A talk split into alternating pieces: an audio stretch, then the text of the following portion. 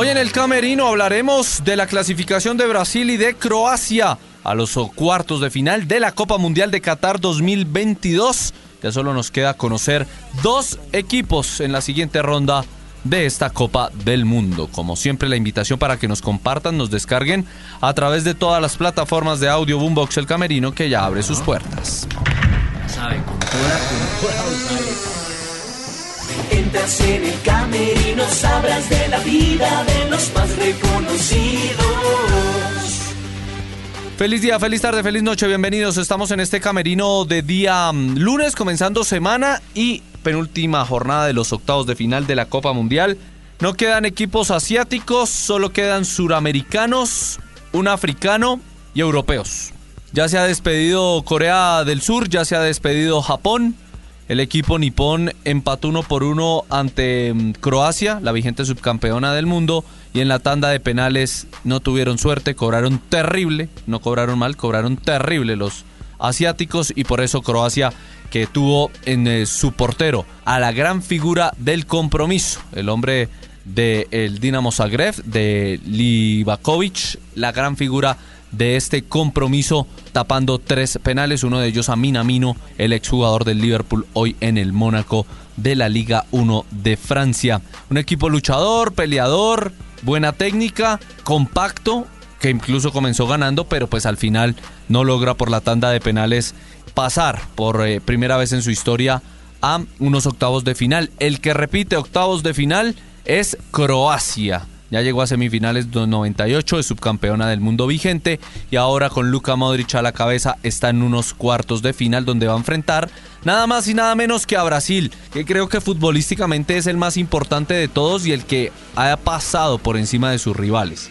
Lo de Neymar obviamente es un plus adicional, tiene en em, Vinicius y Richarlison y Rafinha piezas fundamentales y atrás experiencia con Marquinhos, con Thiago y con Casemiro. Además de una muy buena actuación del arquero Allison. Le dio en este partido incluso al eh, entrenador Tite de cambiar y de arquero y Weberton tapó los últimos minutos del compromiso para que también tuviera actividad el portero de Palmeiras de Brasil un equipo compacto, un equipo serio, un equipo que si quiere hacer 8 hace 8, un equipo que no se pone con eh, bobaditas ni nada por el estilo.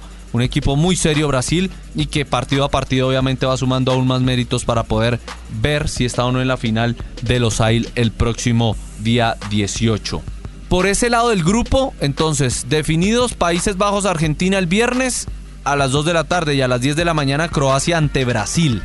Ah, ya uno acá no sabe qué pensar. Yo no, yo creo que con Brasil voy, y en la otra es la que no sé con quién. Y los leo con numeral el camerino que nos den la pauta de quiénes son los favoritos en cuartos de final. Y el sábado vamos con Inglaterra, Francia definido, más los que salgan del duelo de mañana, último de octavos de final.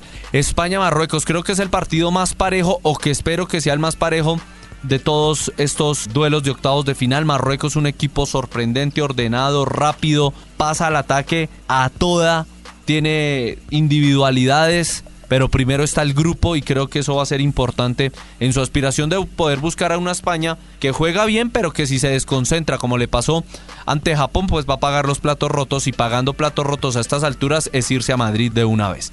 Así que yo espero más seriedad de España, que sí toca muy bien el balón, pero que es esto es con goles. Esto no es con tener el balón y no hacer goles, sino tener juego ofensivo. Si usted tiene el balón, obviamente es mucho más fácil llegar al terreno de juego del oponente, pero si usted eh, no tiene el balón y cada vez que llegue al rival de al arco de su rival hace gol, pues está más cerca de la victoria. Entonces, Va a ser muy bueno ese partido, le tengo mucha fe.